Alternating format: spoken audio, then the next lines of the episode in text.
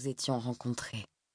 J'avais rejoint la section des cordes trois ans auparavant, en jouant sur le bailli offert par Dominique.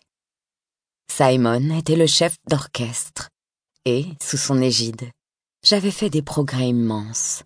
Il m'avait encouragé à me lancer dans une carrière solo, m'avait présenté à un agent, et j'avais fait quelques tournées et enregistré deux disques. Notre relation avait d'abord été professionnelle, même si nous badinions souvent. Je savais que Simon était amoureux de moi, et je n'avais pas fait grand-chose pour le décourager. Mais nous n'avions pas couché ensemble avant que je rompe avec Dominique. À ce moment-là, je rentrais de tournée, et je n'avais pas d'endroit où aller. J'avais trouvé plus pratique de m'installer chez Simon, qui avait un appartement près du Lincoln Center et une pièce spéciale pour répéter plutôt que d'aller à l'hôtel. Puis Dominique avait disparu, et deux nuits chez Simon s'étaient rapidement transformées en deux ans. Je m'étais laissé entraîner avec joie. Simon était facile à vivre, et je l'aimais bien. Voire, je l'aimais tout court. Nos amis ont accepté notre histoire avec enthousiasme. Il leur paraissait évident de voir ensemble le jeune chef surdoué et sa violoniste en pleine ascension. Après des années de célibat entrecoupé de petits amis que ma famille et mes amis regardaient de travers, j'ai soudain eu l'impression d'avoir trouvé ma place. Je me sentais acceptée, normale.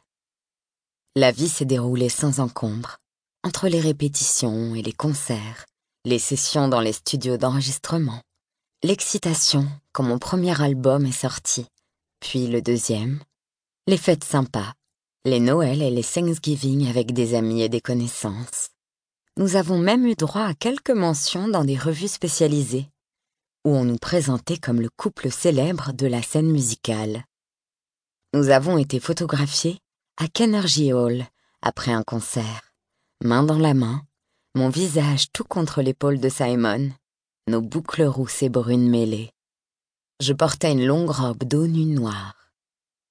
C'était celle que j'avais portée la première fois que j'avais joué les quatre saisons de Vivaldi pour Dominique, sur le vieux kiosque à musique dans le parc de Hampstead. Dominique et moi avions un accord. Il m'achèterait un violon pour remplacer celui qui avait été détruit dans une bagarre à Tottenham Court Road, en échange d'un concert à Hampstead, puis d'un autre récital plus privé où j'avais joué pour lui, entièrement nu. C'était une requête imprudente de la part d'un inconnu, mais elle m'avait excitée d'une manière que je n'avais pas comprise à l'époque.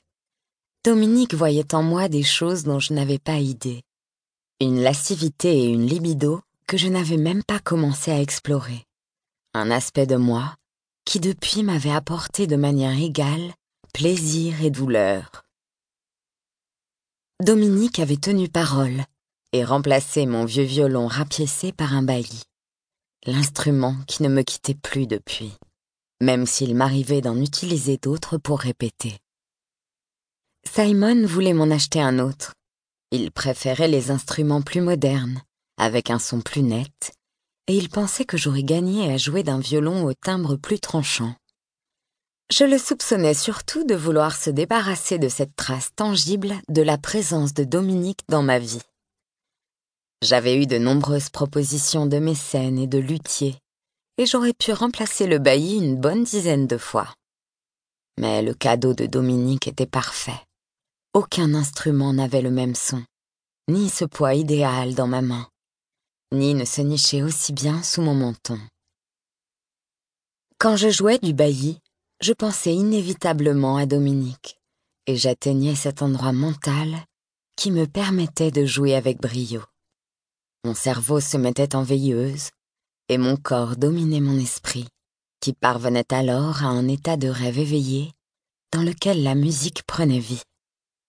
Je n'avais alors plus besoin de jouer, juste de vivre mon rêve, pendant que mon archet courait sur les cordes.